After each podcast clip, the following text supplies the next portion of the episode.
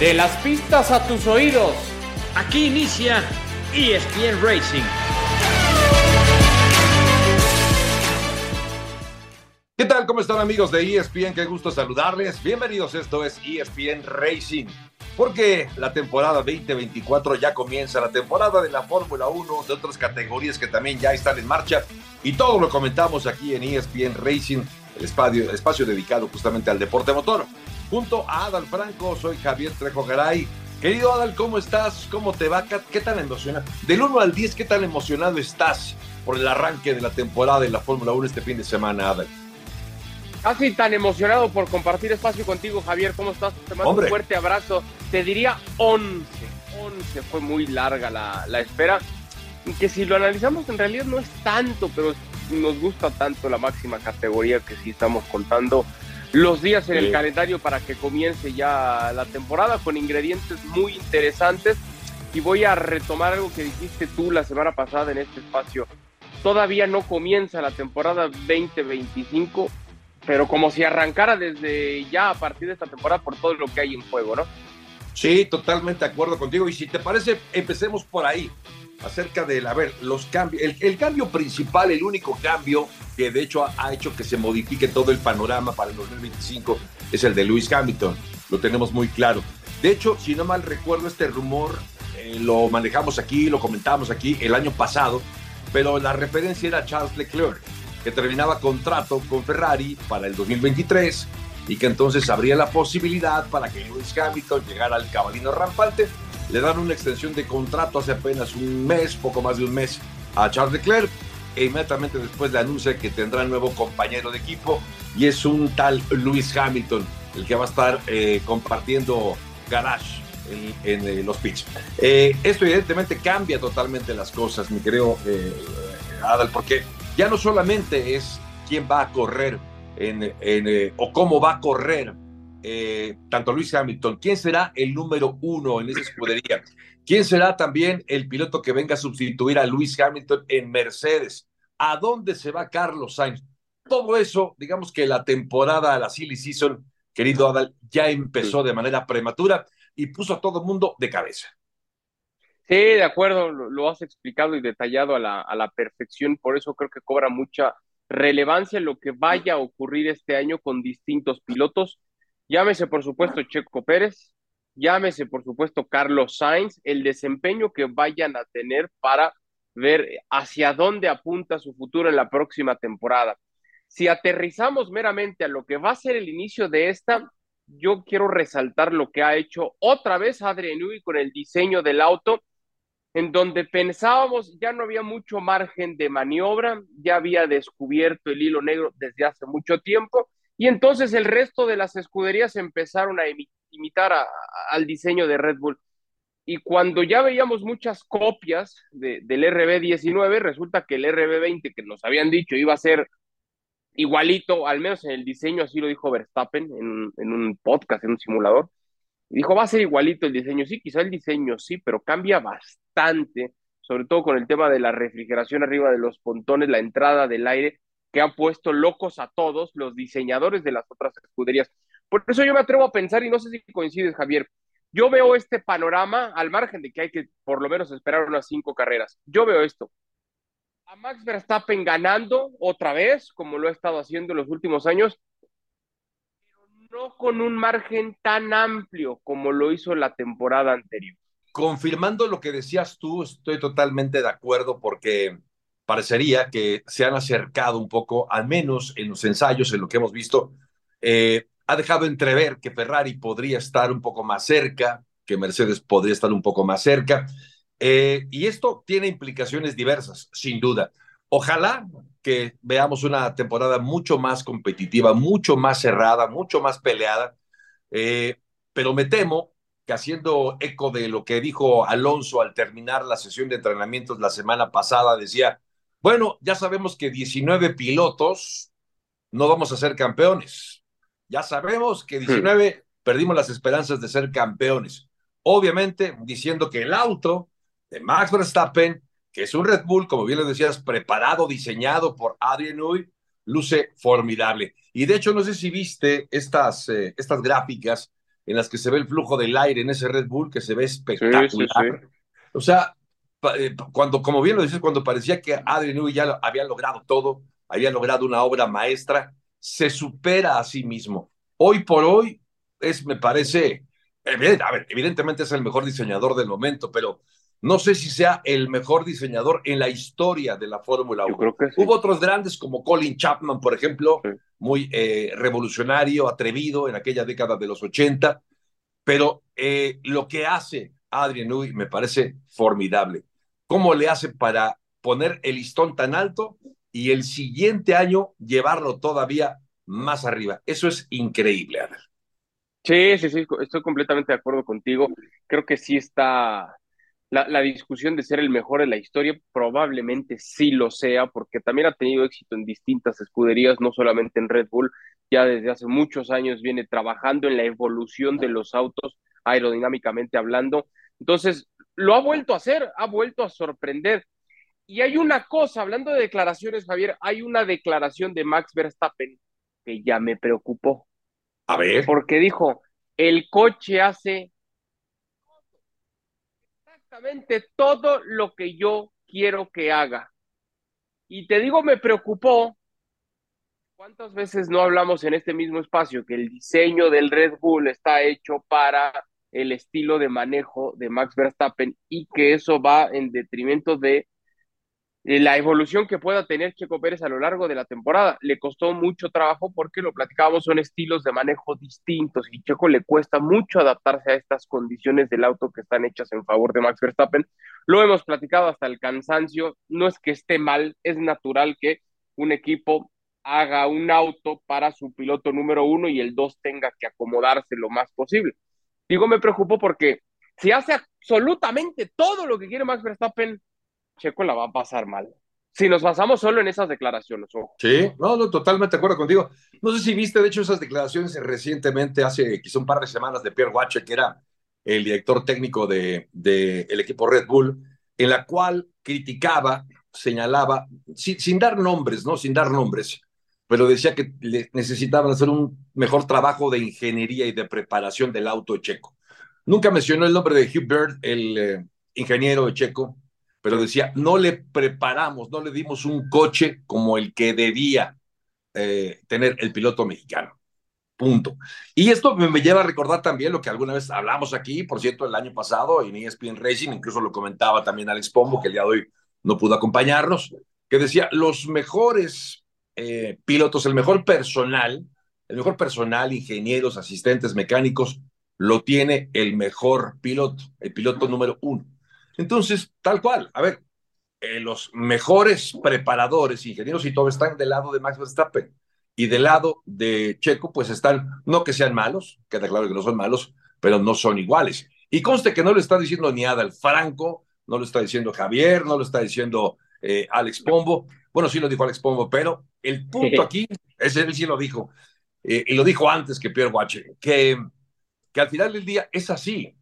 Si tienes un auto que está pensado en las virtudes, en las eh, bondades de manejo de, de Max Verstappen, y aparte le das al mejor grupo de gente, pues tienes honestamente un equipazo, un equipazo, y te entiendo por dónde vas, porque si antes de arrancar la temporada Max Verstappen ya se siente totalmente cómodo con ese auto, pues me sugiere que vamos a ver una versión recargada de Max Verstappen como en la segunda mitad de la temporada pasada, donde estaba tan cómodo, tan confiable, que prácticamente con una sola mano conseguía victorias, viniendo de atrás, arrancando quinto, arrancando séptimo, eh, perdiendo vueltas y aún así consiguiendo unas victorias. Entonces, eh, sí, te entiendo por dónde vas esas declaraciones sugieren que puede ser otra temporada muy larga para Checo, pero también, eh, Ada, lo hemos comentado aquí, no se puede dar el lujo Checo de, de perder tanto, tanto terreno con respecto a Max Verstappen, eh, porque muy pronto van a tomar una determinación, no sé si para el mes de mayo, para,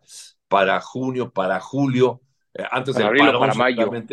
Para abril o para mayo, para acabar tomando una determinación de quién se queda y quién no eh, en Red Bull. Y obviamente quien está en peligro, en riesgo, es Checo Pérez. Aunque ya dijo Checo también, Adal, que no será su último contrato el que firmó con Red Bull. Claro, no se refiere a que va a firmar otro contrato con Red Bull, sino podría ser en otro equipo, ¿no, Adel?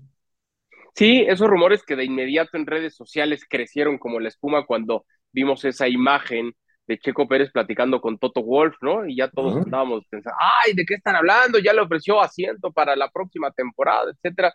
Hay que poner también un poco en perspectiva. Esas pláticas son absolutamente comunes en el paddock de la Fórmula 1. O sea, que hayamos visto a Checo con el jefe de Mercedes no necesariamente quiere decir que le ofreció trabajo para sustituir a Hamilton el próximo año, que puede ser. Ahora, si lo va a hacer, seguramente no va a ser tan des... O sí, ¿verdad? Pero puedes que no sea tan descarado para estar en los pasillos diciéndole, oye, ¿cómo ves? ¿Y cuándo acaba tu contrato? ¿Y qué has hablado? ¿Y qué has dicho? O sea, esas pláticas en Fórmula 1 se dan eh, peor que en la política. Es, es así. La política en la Fórmula 1 es, es brutal, es, es durísima. Hay que sobrevivir a muchas cosas en la máxima categoría. No nada más un tema deportivo, sino también a la grilla, a la política, a los intereses, al aspecto económico que hay en todos lados. Entonces, por eso digo, claro que las imágenes dan como para sospechar de ello, no necesariamente significa, significa eso. Y, y para rematar lo que decías de la falta de apoyo a Checo la temporada pasada, cuando se presenta el auto de Red Bull en algunas de las entrevistas, Checo lanza el dardo directo, así, ¡pim! dice, no evolucionó el lado de mi garage conforme a lo que yo necesitaba y ahí nos quedamos estancados. Por eso esta temporada sí necesitamos evolucionar, pero señalando lo que tú decías a los ingenieros, ni siquiera haciéndome a culpa, y creo que tiene toda la razón, señalando la, la, necesidad de un auto que no se le entregó nunca. Ahora, Javier, eh, en lo que estamos grabando este podcast, todavía no se ha dado a conocer la resolución de la investigación que hay alrededor de Christian Horner. No sabemos si en los próximos días, y, haya quien nos esté escuchando ya posterior a esa misma resolución, pero insisto, a estas horas del día en lo que estamos grabando, no hay una resolución del caso que puede presentarse en dos vías. Que venga, perdón, que venga una multa económica hacia Christian Horner que resulte culpable, pero no tanto de esa investigación de la que hasta ahora hay pocos detalles sabidos públicamente. Y que le, la típica, ¿no? Va a venir una multa y lo vamos a poner a hacer unos cursos y, ya se arrepintió y todos le vamos a ayudar y él va a plantar este, algunos arbolitos y va a tomar unos cursos en línea y se va a quedar en el carro. Otro escenario es completamente inocente, no hay que descartarlo. Lo que se le acusa es una falsedad, es inocente, no pasa nada. Y un tercer escenario, creo que sería fatídico para el futuro de la escudería, que Christian Horner se vaya. Y digo fatídico primero porque es la cabeza, es el jefe, lleva muchos años construyendo y es uno de los grandísimos culpables de que Red Bull tenga la cantidad de trofeos que tiene al día de hoy. Pero esto podría traer una hemorragia de salidas.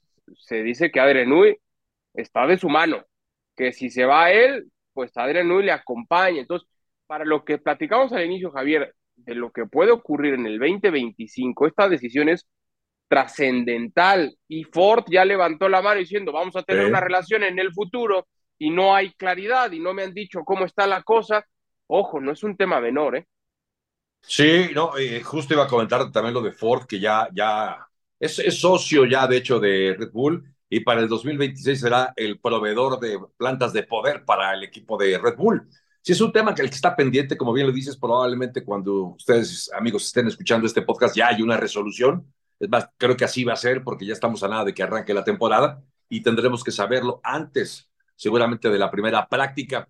Pero hablando de rumores, a, a ver, hay en el paddock y fuera del paddock un rumor alrededor de que quien habría filtrado esta información y quien habría, eh, digamos que, hecho equipo con Helmut Marco, era el mm. papá de, de Max Verstappen, Jos Verstappen, el propio Max y, y, Helmut Marco, que sabemos no hay una buena relación de Helmut Marco con Christian Horner, de hecho hasta donde se sabe el año pasado, Christian Horner estaba buscando que Helmut Marco ya no siguiera con el equipo, pero también recibió una extensión de contrato. Te pregunto todo esto eh, porque eh, un dato que también no es menor es que la esposa de de Christian Horner, la ex Spice Girl, bueno, una ex Spice Girl, sí, sí, sí. dejó de seguir en su cuenta de Instagram a Max Verstappen. Ya no sigue a Max Verstappen. Entonces, no sé, algo habrán comentado en casa, ¿por qué dejas de seguir a alguien que no te afecta? ¿Cuál es el punto? Si, si tú estás muy preocupado por tu marido, con lógica razón, eh, que, le vaya, que le vaya a generar una sanción, que quede su, su, su nombre manchado, ¿por qué ¿por qué te molestas en, en, dejar de seguir a Max Verstappen en redes sociales? Sí me parece algo increíble. No sé cómo la veas tú, mi querido Adam. Voy a abrir un paréntesis, nada más. Viste la película, y perdón el comercial, pero ni modo. Eh, la película de Gran Turismo, si no me equivoco, sale, otra vez te muteaste, Javier. Si no me equivoco, sale la esposa de Christian Horner en esa película, ¿no? Es ella. Ah, sí, creo que sí, sí, sí, sí, claro. Sí, sí, sí, es ella. Sí, sí, sí. A ver, mucho se ha dicho que Max Verstappen es un tipo que le debe una fidelidad absoluta a dos personas. La primera es su propio padre, la segunda es Helmut Marko. Si hay una investigación en curso, si esto pudo ser fomentado, esparcido por Jos Verstappen, uno entendería que el pleito debería ser para, o mejor dicho, con el padre, con el mismo Jos Verstappen. Claro. Pero si ya ha venido toda la investigación y si internamente ya hay jalones, estirones y demás, y Max no ha salido a defender a Jorge, sino en este caso a, a su padre o, o, o, está del lado de su padre, pues que uno entendería que quizá por eso la señora se enojó, ¿no? Sí, sí, yo, yo pienso, eso es la lectura que le doy, ¿no? Parecería, parecía, parecería un chisme propio, más bien como de las notas de estas eh, revistas rosas, ¿no? Si dijo, no dijo, si dejó de seguir a, su, a un eh, piloto de su, del equipo de su esposo, pero no es un asunto menor porque, como bien lo decías, la posible salida de Christian Horner tiene una implicación directa con el equipo y con no solamente que se vaya el director del equipo, sino como bien lo comentabas, se sabe que hay una, pues no sé, hay una especie de acuerdo entre Adrian Newey y Christian Horner que si se va el uno, el uno se va el otro. Entonces, no es un asunto menor, no nos quedemos solamente con el chisme, si dijo o no dijo, sino lo que representa, me parece, para el futuro del equipo, sí es, es bastante serio. Entonces, habrá que estar al pendiente y seguramente, insisto, ya sabremos muy pronto qué va a ocurrir con esto. Y fíjate, Javier, nada más para rematar el tema, ahora que hablábamos de la política, de la grilla, yo hasta diría de las hipocresías que puede haber en un sí. mundo tan, tan difícil, ¿no? Con tantos intereses de todo tipo. Esa mala relación de la que se habló tanto entre Helmut Marco y Christian Horner, todos los días en, en, el circuito comen juntos. En el paddock comen juntos Ajá. todos uh -huh. los días. Eso te dice dos cosas. Una, es mentira y se llevan muy bien pues saben fingir de buena manera, ¿no? O quieren guardar las formas, totalmente de acuerdo. Oye, ya para terminar con el tema de los rumores, a ver, eh, llega Hamilton entonces a Ferrari, Carlos Sainz se dice que está muy tranquilo, muy confiado porque ya tiene opciones en puerta. Eh, otros como Alex Albon, como Daniel Richardo, levantan la mano, aparentemente considerados por Red Bull para ocupar el, lugar de Checo, que dejaría Checo para el próximo año. Y lo de Mercedes, ¿quién va a llegar a Mercedes? Obviamente, Russell se convierte en este momento ya en el piloto número uno del equipo Mercedes y vamos a ver quién llega. Y todo esto me estaba acordando, eh, Ada, la hora que decías de los, la plática que sostuvo Checo con Toto Wolf ahí en el paddock, que también hay otras imágenes donde el padre de Carlos Sainz estaba sentado en el hospitality de Red Bull con Christian Horner y con Helmut Marko. Es decir, ya empezamos con la silly season del 2025 y aún no ha arrancado la temporada. ¿Alguno de estos rumores, alguna de estas posibilidades te hacen sentido, Adal, llegando Sainz a Red Bull, yendo a Mercedes Sainz? No lo sé. A ver, hay que tener este panorama que es el que yo veo más factible. Audi viene a Fórmula 1 en 2026, ¿no? Sí. Y se ha dicho durante todo este tiempo que Audi quiere a Carlos Sainz como uno de sus dos pilotos y que eh, Carlos Sainz padre estaría presionando mucho en ese sentido como para que se dé esta circunstancia. Si esta es la última temporada de Sainz con Ferrari, va a quedar bailando. Tendrá que venir una especie de transición en ese año para que vaya un ratito a un equipo y, después en 2026 pase a, pase a Audi. Yo no, a ver, todo puede pasar, por supuesto, en la Fórmula 1. Yo creo que todo, así como Hamilton movió todo, Javier, yo creo que para la próxima temporada Alonso va a mover todo. Alonso termina contrato este año con Aston Martin.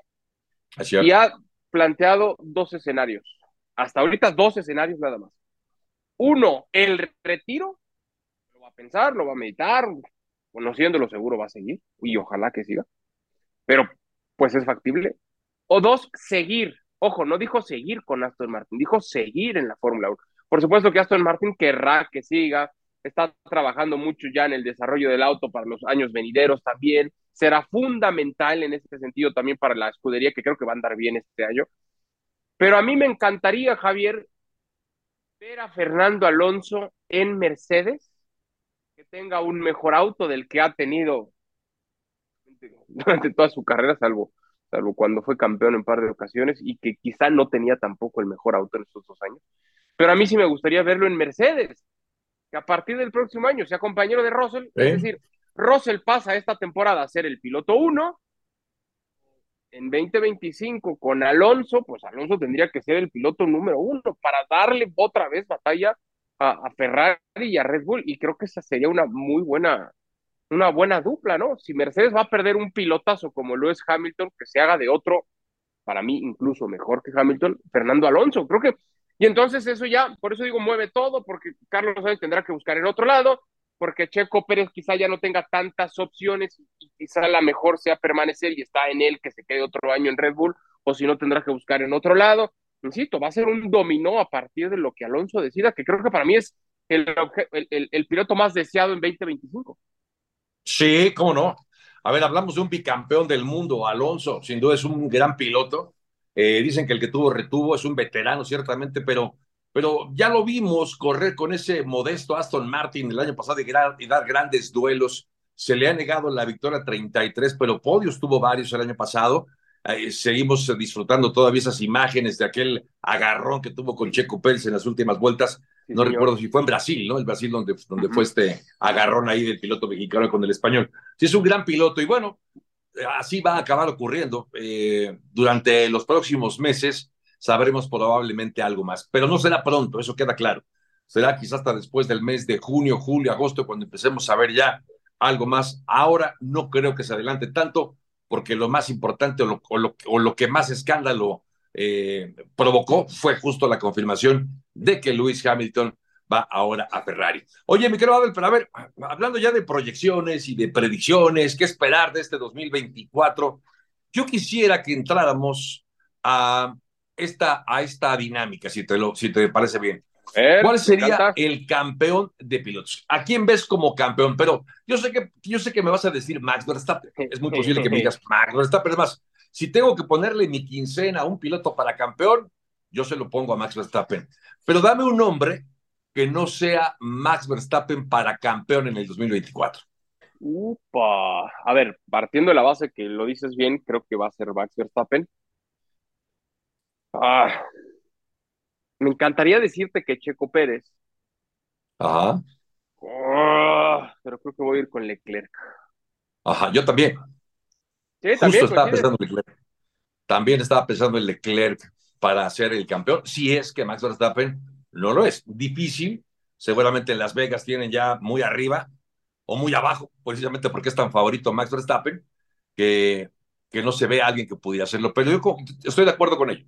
Creo que Leclerc podría ser el campeón en caso de que no lo fuera Max Verstappen. Y de acuerdo contigo, me encantaría que fuera Checo, pero eh, siendo honestos, no parecería que sea este el escenario probable. Ahora, otro punto también, eh, ¿quién podría ser el, el piloto revelación? No necesariamente campeón, pero ¿quién dirías tú, wow, que este pilotazo fue una, no sé, a ver, déjame poner este escenario. ¿Podrías, ¿Podríamos pensar que Alex Albon fue la revelación del año pasado en la Fórmula 1? Mm, puede ser, sí, me, me, quedo más con, con Piastri, ¿eh? Me gusta mucho okay, sí, Piastri. sí, ah, evidentemente con un mucho mejor auto. Albon nos regaló buenas participaciones, sobre todo, o buenas actuaciones, sobre todo en sábados, en clasificación, donde, donde anduvo muy bien, pero le falta un auto como para aspirar a algo más. Ahora, tienes razón en traerlo a la plática, porque tan buena temporada tuvo que mucho se habló que Red Bull, hablando de rumores, le había ofrecido un contrato para el próximo año, etcétera, cosa que creo que es mentira. Pero si tuviera que elegir a un piloto revelación, me quedo con Oscar Piastri.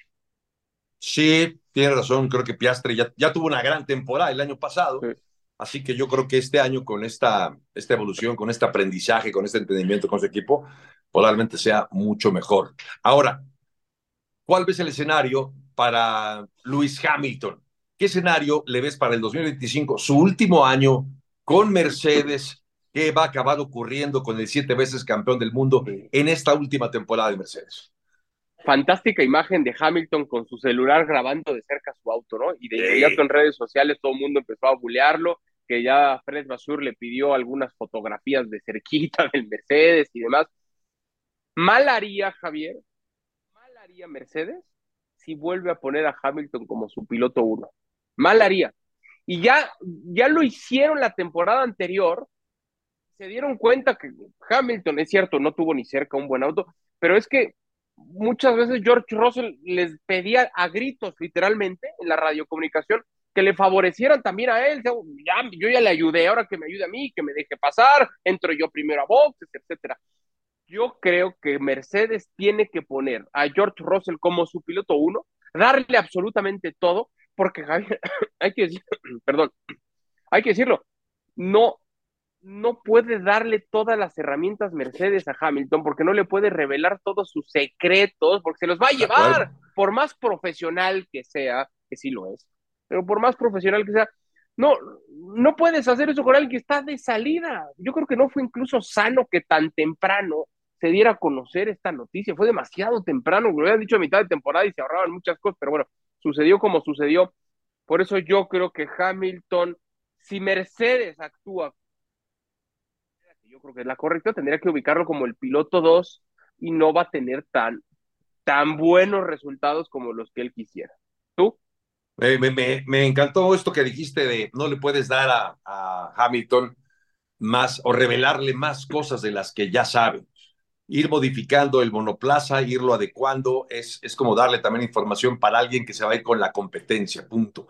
No es que se vaya a retirar, ya, ya anunció su retiro Hamilton y entonces, bueno, no pasa nada pero si se va a ir con los vecinos de al lado y te va a estar peleando la próxima semana, no le puedes revelar esa información. Pero yo agregaría algo más a esta razón por la cual deberían tomar a Russell como número uno, para que el propio Russell empiece ya a trabajar como piloto número uno, es decir, mm. que empiece a ser ya el piloto que dé más puntos, el piloto que es tu, tu presente y tu futuro inmediato en la, en la categoría. Así que es importante también que Russell tenga la confianza, que Russell tenga las herramientas, sí, aparte de ello creo que sería fundamental. Ya por último, algún, algún eh, no sé, ganador inesperado de un gran premio, eh, ves a, Fernando Alonso ganando la, su carrera número 33, ves a, no sé, a, a George Russell ganando alguna, a Piastri ganando alguna carrera este próximo año. ¿Sabes a quién veo fuerte? Digo, por supuesto hay que esperar. Si tuviera que rankear fuertes, veo en este orden. Red Bull, Ferrari, McLaren muy cerca, muy cerca. No, no para estar peleando cada fin de semana de Gran Premio, pero sí lo veo sobre todo. Eh, Piastri me encanta, es un, es un pilotazo, pero hijo, es que Lando Norris tiene madera de campeón. Lando Norris, si tuviera un mejor auto, ya estaría en la discusión de pelearle a Max Verstappen eh, el título. Así que creo que por lo menos una victoria sí se va a llevar Lando Norris esta temporada. De acuerdo contigo, creo que Lando Norris sí lo veo en la parte más alta del podio. Veo a Leclerc también en la parte más alta del podio. No sé si no sé si Hamilton, creo que es más fácil ver a Russell ahora en la parte más alta del podio que su propio compañero de equipo. Eh, ya, a ver, para terminar, este fin de semana empieza ya la actividad, como lo hicimos las temporadas pasadas. Vamos, si te parece, a hacer los pronósticos. ¿Quién se lleva la pole para este Gran Premio de Bahrein? Ábel. Max Verstappen. De acuerdo, no hay forma de, de, ir. Al menos no, ahorita no puedes ir con otro. No, no, hay manera. no se puede, no se puede. No se puede. Qué bueno que hoy no vino Pombo porque estaría así retorciéndose con tanto Max Verstappen, se animó. Hasta él acabó reconociendo el año pasado. Hasta él, de acuerdo. Ok, y el podio, el 1 y el 2 y el 3, ¿quién se lleva la victoria? Y el podio. Ahí te va. Así arranco la temporada con, con estos deseos. Verstappen 1, 2, Leclerc 3. Me gusta ese podio, me gusta ese podio. Yo lo voy a invertir, ojalá que me equivoque, pero veo a Max, Leclerc y Checo subiendo al podio también. Ojalá que así sea. Ojalá que esté ahí en el podio desde un principio y que no se despegue tanto de Max Verstappen. Y ya por último, último, último, último, ¿qué tal lo de Dani Suárez en el NASCAR? Me quiero dar impresionante lo del nativo de Monterrey. Qué final de fotografía en Atlanta, ganando por tres milésimas de segundo y concibiendo su segunda victoria en la categoría más importante de NASCAR, Adel. Una auténtica locura, qué emoción, Javier, qué, qué adrenalina, qué concentración. Literalmente, muchos le llaman final de fotografía porque así lo fue, eh, pero fue final de, película de, del Rayo McQueen, o sea, llegaron, llegaron los tres autos así y Dani Suárez como, como McQueen sacó la lengua y con eso terminó ganando. Esto tiene que ser un impulso, una motivación tremenda para, para él. Y creo que es un piloto con grandes condiciones, que ahí ha estado luchando, ha estado batallando en NASCAR, pero, pero fue espectacular. Esto tiene esta categoría, ¿no? A diferencia de Fórmula 1, donde a veces hablamos de carreras donde quizás caen hasta, algunos le llaman ah, medio aburrida porque ganó muy fácil y 10 segundos de distancia, a veces más, a veces menos. Bueno, acá esto tiene esta categoría y, creo que eso también se disfruta, ¿no? Es distinto, no quiere decir que sea mejor o peor una u otra, es diferente. Claro, totalmente. Yo estoy de acuerdo, me emocioné muchísimo viendo ese final de, de Dani Suárez la forma en la que acaba llevándose la victoria. Sí, me encantó la, la, comparación con el Rayo McQueen, sí, de verdad de película, eh, consiguiendo esa, esa victoria, que además implica para un piloto que gana una carrera el asegurar tu posición en los playoffs, es decir, es por puntos cuando llega ya el mes de septiembre más o menos, eh, solamente los 16 mejores tienen eh, opciones del título. Y, y el hecho de que, de que es como una liguilla, valga la expresión, como una postemporada, los playoffs, el hecho de que haya ganado una carrera Dani Suárez lo pone ya automáticamente en los playoffs. Así que opciones para incluso ser campeón son grandes. Ojalá que sea la primera de varias victorias. Enhorabuena por el nacido en Monterrey, Nuevo León. Esa victoria en una categoría que no es fácil porque en una categoría muy cerrada. Solamente pilotos norteamericanos corrían. Se empezó a abrir la puerta hace algunos años con Carlos Contreras, con Jorge Getters, con Germán Quiroga también en los trucks y ahora en la categoría principal, Dani Suárez. Querido Adal, ¿algo más antes de despedirnos? Pues la invitación, Javier, para que nos escuchen, ya lo sabe, ha regresado ya la temporada de ESPN Racing, así que todas las semanas en las distintas plataformas, en los distintos espacios de ESPN, acá estaremos charlando de lo que tanto nos gusta, tanto nos apasiona, el deporte motor, la Fórmula 1 y por supuesto de Checo Pérez. Totalmente de acuerdo contigo, muy complacidos de que nos estén acompañando y de que arranque ya la temporada 2024 de la Fórmula 1. En nombre de todo el equipo de Alex Nava, hoy no pudieron estar con nosotros ni Alex Pombo ni José Antonio Cortés. Estuvimos con ustedes, Adal Franco. Soy Javier Trejo Garay. Pásenla bien, gracias y hasta la próxima.